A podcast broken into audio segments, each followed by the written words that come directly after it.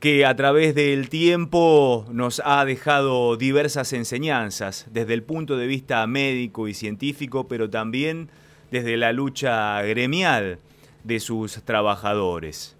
Durante la década del 2000 fue famosa la actividad gremial en reclamo por mayores salarios, por sus derechos por parte de los trabajadores de esa entidad y tuvo una cara visible aquella lucha, fue la de Gustavo Lehrer, quien hoy sigue justamente al frente de la representación gremial de esa institución, del Hospital Garrahan, y con quien estamos hablando en estos momentos. Ya lo saludo. Hola Gustavo, ¿cómo le va? Gabriel Prósperi lo saluda. ¿Cómo le va, Gabriel? ¿Cómo, cómo está usted? Muy bien, muy bien. Bueno, queremos hablar del Garrahan porque es, como decía, una nave insignia de la pediatría en nuestro país, de la medicina en general, y queríamos saber a partir de sus palabras cómo están trabajando allí sus compañeros, enfermeros, bioquímicos, médicos, en estos momentos de la era pandémica. Bueno, ese lamentablemente es una pelea constante, como, como venimos dando siempre, este, por los derechos y los salarios de los trabajadores, pero también en defensa de la salud pública, que más que nunca se está viendo su importancia. O sea, trabajadores de la salud. Sí, aquí en la provincia de Buenos Aires esa cifra sube al 20%.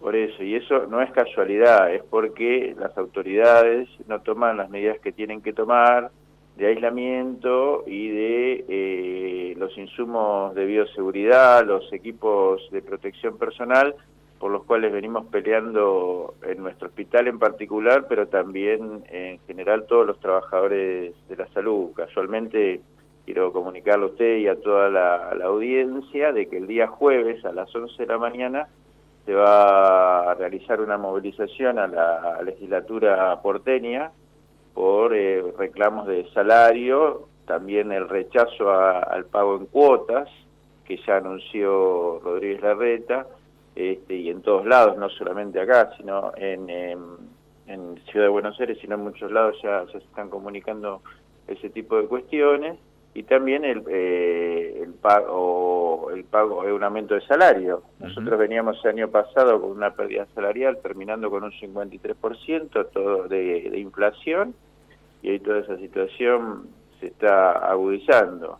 Después la pelea permanente cuando hay este, compañeros contagiados para que le den el aislamiento a los contactos estrechos, una pelea por decir este sí, este no, cuando nosotros planteamos que en un sector si hay un compañero que se ha contagiado, a todos los que estuvieron, digamos, trabajando con él o en el mismo lugar a la misma hora, tienen que ser aislados, si eso es una pelea, primero licencian a tres y después como seguimos peleando, bueno, y así, todo permanente, y encima peor porque nosotros hemos entregado un, trabajo que hizo la Comisión de Insalubridad planteando un protocolo, con cómo seguir todas las cuestiones, planteamos un triage para el personal, el triage se está haciendo con, no sé si eh, el triage es un, estudio rápido que se hace eh, con los enfermos, ¿no? con, los, con los pacientes que ingresan.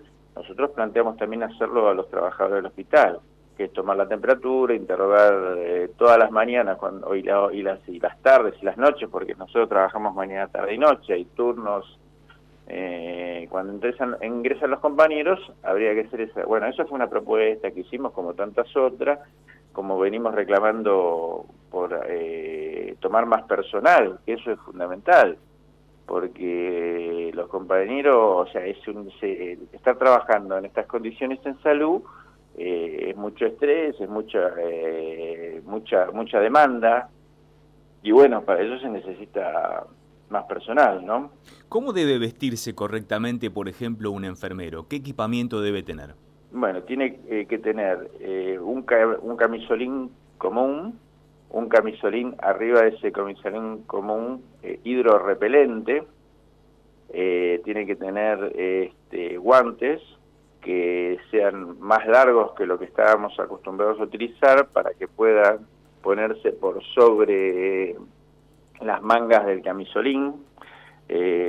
nosotros recomendamos doble uso de guantes este, utilización de, un mameluco también antes de, del, del este, camisolín hidrorepelente, botas, eh, estos camisolines deben tomar, tomar hasta por debajo de la rodilla, tiene que tener antiparras, este, barbijo, pero no cualquier barbijo, tiene que ser el barbijo N95, N95 significa eh, que no pasa, que el 95% de las partículas no pasan, este, porque no es el barbijo común este, quirúrgico, no. Cuando uno está en, eh, atendiendo a un paciente sospechoso o este, que contagiado con, con el COVID-19, tiene que usar un, un barbijo eh, N95 antiparras, máscara facial, este, bueno, y ahí tendríamos más o menos el equipo LPP, el equipo personal de protección. ¿Y esto lo tienen todos los enfermeros? No, no, no, para nada. Esto fue una pelea. Ahora hemos conseguido este, casi la mayoría de las cosas. No hay mameluco, son de muy mala calidad las cosas. Por ejemplo, los compañeros se ponen un camisolín y estallan las, las costuras entonces estamos peleando por la existencia y por la calidad. Además, todo esto este, se descarta, cosa que tenemos que tener preparado con, la cantidad necesaria para poder este, atender a todos los pacientes y este, todo esto es muy es muy importante, tanto todas las ceremonias, ceremonia para vestirse, como toda la ceremonia para desvestirse, en qué lugar hay que sacar el camisolina, en qué lugar, en qué lugar y en qué momento de, sacarse el, equipo permanente de protección personal, hay que hacerlo para no contaminar absolutamente todo. Y bueno, todo eso lleva su tiempo y lleva la, cantidad. Así que es una pelea que nosotros damos, y, esto explica también la cantidad que no se haga en estas condiciones, explica la cantidad de de, infectados. claro, de infectados, de infectados en el, entre los trabajadores de la salud. Tal cual. Estamos hablando con Gustavo Legre, representante gremial de los trabajadores del Hospital Garrahan. Hace unos días, Gustavo, tuvieron allí un bebé con su mamá, aparentemente infectado el bebé, confirmado, y la mamá se estaba por confirmar, interpretamos que sí, el papá estaba internado en el Hospital Durán también con COVID-19. Eh, ¿Cuántos bebitos tuvieron o cuántos chiquitos tuvieron que atender si se tiene algún número estimativo allí? Por ahora, han, la mayoría de los que han ingresado con sospecha de COVID-19 eh, no dieron, dieron negativos. Aproximadamente debe haber habido cuatro o cinco niños, después hubo otro chiquito que vino a pegarse de misiones y todavía no hemos detectado en el hospital donde se produjo el contagio, pero cuando, cuando está por entrar a quirófano, cuando sale de quirófano, no me acuerdo exactamente, se dio positivo el, coronavirus. Y allí, eh, como usted decía, Gustavo, vienen familias con chiquitos, con diferentes patologías, desde todos los rincones del país. ¿Cómo se trabaja en esta condición, en esta instancia de la pandemia con las familias que acompañan a esos chiquitos, porque esas familias vienen de diferentes lugares, no se sabe bien, por supuesto, cuál es la procedencia, en qué condiciones viven, si están en lugares con circulación comunitaria del virus, cómo trabaja la institución con las familias y los familiares que vienen de visita o que están junto a los chiquitos.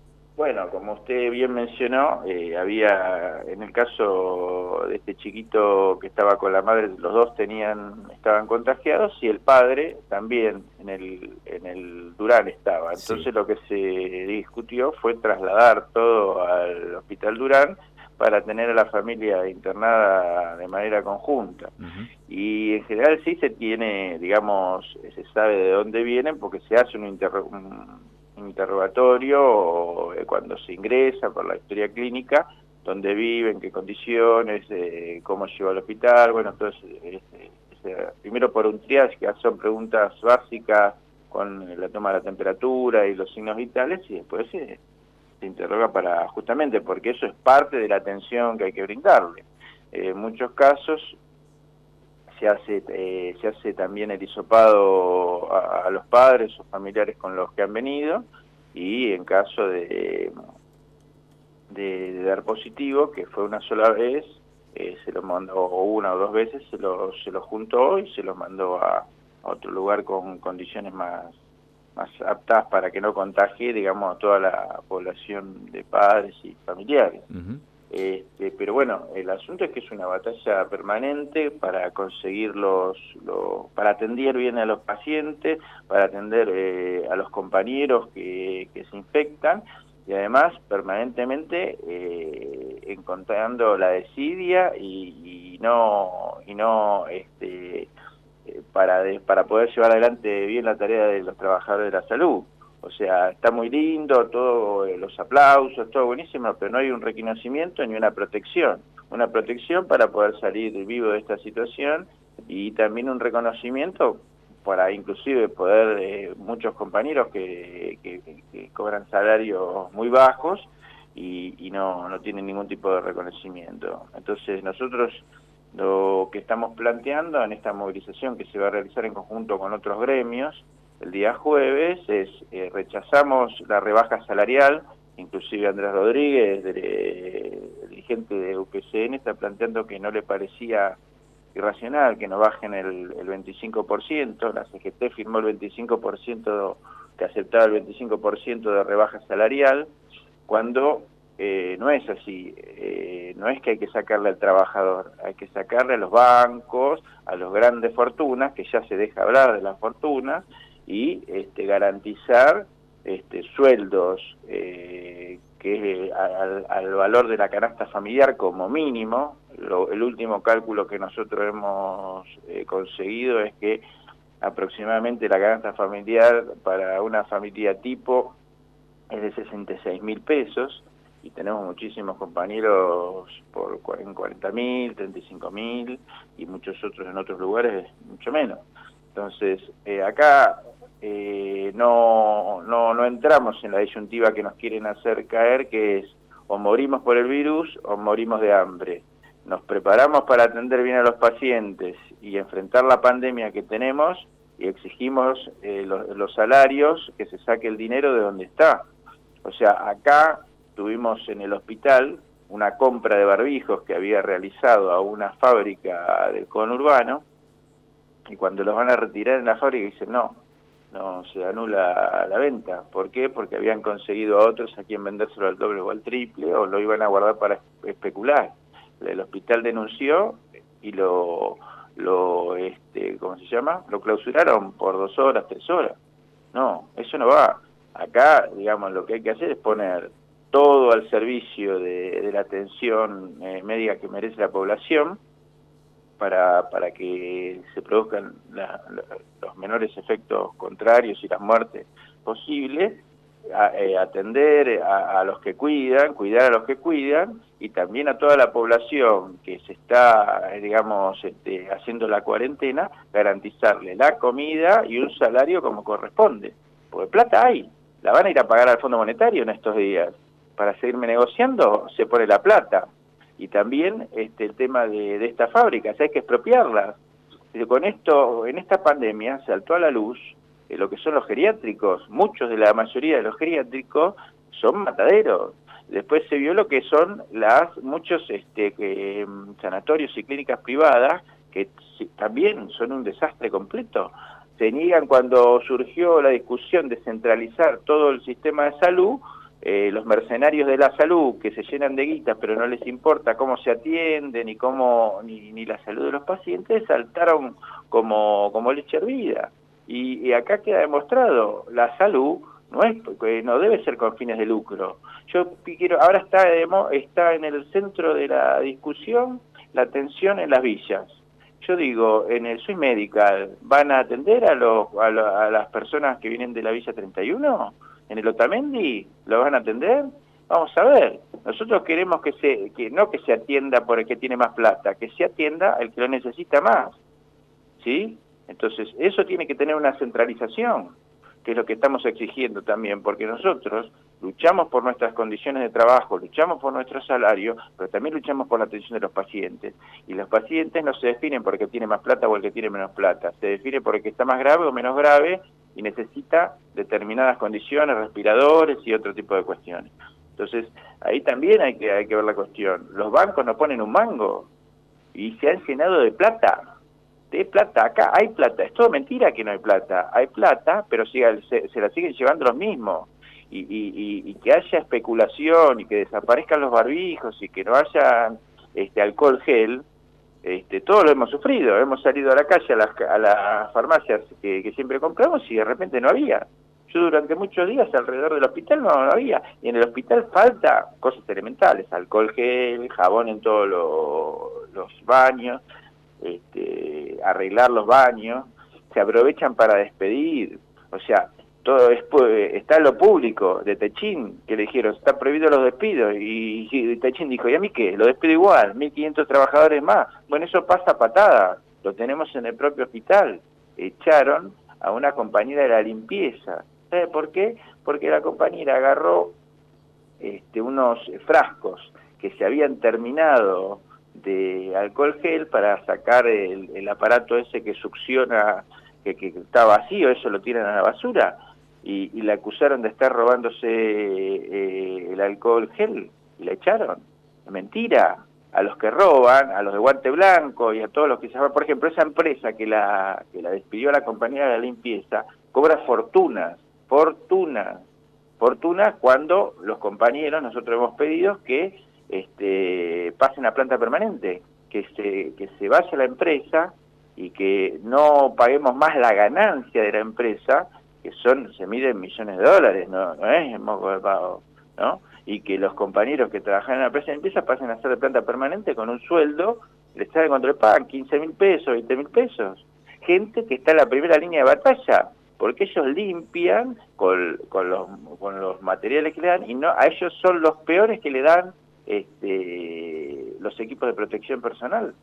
Este, eh, también tenemos trabajadores de primera y de segunda, ¿sí? A los compañeros de, la empresa eh, y los tercerizados son los que tienen peores equipos o nada. Y nosotros tenemos que darles los que nosotros tenemos muchas veces para que los compañeros puedan realizar su tarea. Porque tienen que entrar a la pieza donde está la sospecha, donde está a limpiar, a, sobre todo las superficies. No, no es eh, moco de pavo. Nosotros tuvimos además una compañera de la limpieza que eh, tuvo coronavirus. Entonces, esa es la, es la pelea de todos los días, este, por mejores condiciones de trabajo, por atención como corresponde al paciente y como dicen, tenemos que seguir distintos, sí, tenemos que seguir distintos. No puede ser que los que se llenen de guita sean los bancos, sean los grandes empresarios como Pablo Roca, que Pablo Roca, además, su familia, son los que fueron responsables de la masacre de Milán. En Milán, Bérgamo, todo lo que es el norte de Italia, que nos se vieron las imágenes en, los hospitales, esos lugares donde tenían que decidir a quién le ponían el, respirador, eso eh, la Cámara de Empresarios de Milán, Bérgamo, estuvo ocultando las infecciones de sus trabajadores muchísimo tiempo para que no lo cierren. Y eso es lo que hizo que después se hayan contagiado muchísimas más y las muertes que estuvo habiendo en el norte de Italia, en Milán y en Bérgamo, que es una concentración fabril y obrera muy importante. Con la palabra también se lucha y se esclarecen justamente, muchos aspectos de la vida que hacen también a esta nueva relación social que tenemos que tener entre todos a partir de la pandemia. Muchas gracias, Gustavo Lehrer, por ponerle palabras a la lucha y estaremos pendientes de lo que acontezca con ustedes, que son los trabajadores de la salud y que están en la primera línea de esta batalla contra esta pandemia, contra esta pesadilla que nos está pasando a todos. Desde ya, un abrazo muy grande desde aquí, desde Próspera Mañana. No, gracias a ustedes por darnos el espacio.